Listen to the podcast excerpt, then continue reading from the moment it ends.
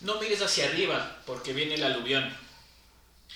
Hace pocas semanas, la película llamada Don't Look Up, No mires hacia arriba, ponía en el debate público internacional y local la cruda realidad de nuestros tiempos modernos. A pesar de la gran cantidad de avances en la ciencia e investigación, generando información basada en evidencia sobre varios problemas que aquejan a la humanidad, como el cambio climático, los tomadores de decisiones siguen haciendo caso omiso a dichos datos, muchas veces preocupados del inmediatismo y su popularidad. El planificar no da votos, según la visión política cortoplacista de estos tiempos. En ciudades como Quito, la ficción de esta película es una triste realidad. Quienes viven en la capital se han acostumbrado a mirar hacia arriba y ver cómo poco a poco va desapareciendo el bosque protector de las laderas del Pichincha y en lugar de la naturaleza se van generando asentamientos o proyectos de cualquier tipo. Sobre las consecuencias de esa destrucción, los académicos también han mirado hacia arriba y han generado información durante varias décadas que debió ser usada de forma eficiente para evitar catástrofes como lo sucedió en el barrio La Gasca de la capital el día de ayer, que hasta la escritura de este artículo deja un saldo de más de una docena de fallecidos. El mapa de riesgos de Quito, por ejemplo, señala al barrio de la tragedia desde hace 40 años. Uno de los principales factores fue el haber rellenado las quebradas aledañas al sector, que eran el drenaje natural de las laderas de esa parte del Pichinche. El problema no queda ahí.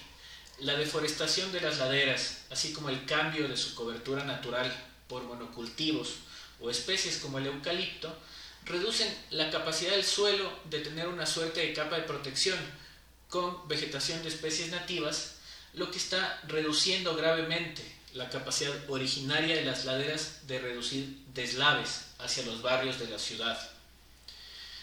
Para colmo de males, y mientras Quito sigue subiendo, rellenando quebradas y destruyendo los ecosistemas, el cambio climático hará que aluviones como el de ayer sean más frecuentes y también más intensos.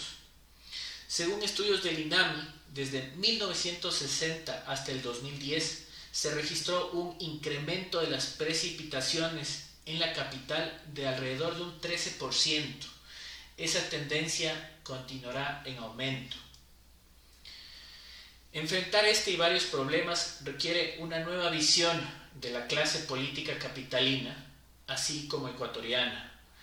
Requerimos representantes más alejados del show mediático y de sus conflictos por intereses particulares para que se encuentren más cercanos a la academia y los especialistas que conocen de cerca los problemas de nuestra sociedad y sus posibles soluciones.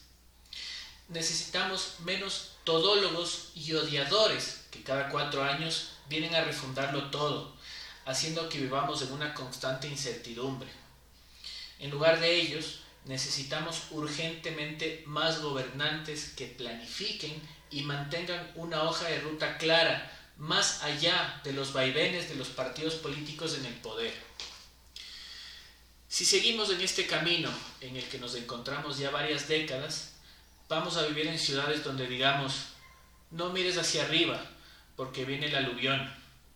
Simplemente hay que decir basta de una política cortoplacista y ciega que no planifica y no genera orden usando los datos e información que la investigación y la ciencia produce para el bien de todos.